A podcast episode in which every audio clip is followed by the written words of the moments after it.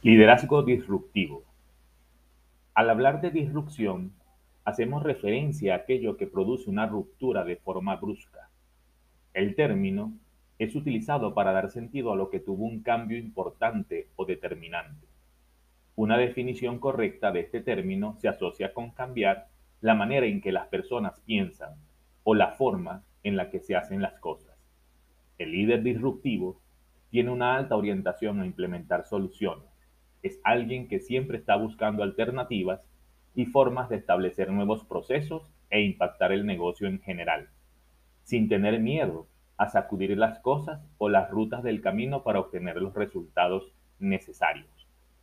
Los líderes disruptivos deben ser determinados, responder con agilidad ante los cambios constantes, ser resilientes, adaptarse y reinventarse, ser agentes del cambio rompiendo paradigmas y estructuras mentales en las organizaciones y personas.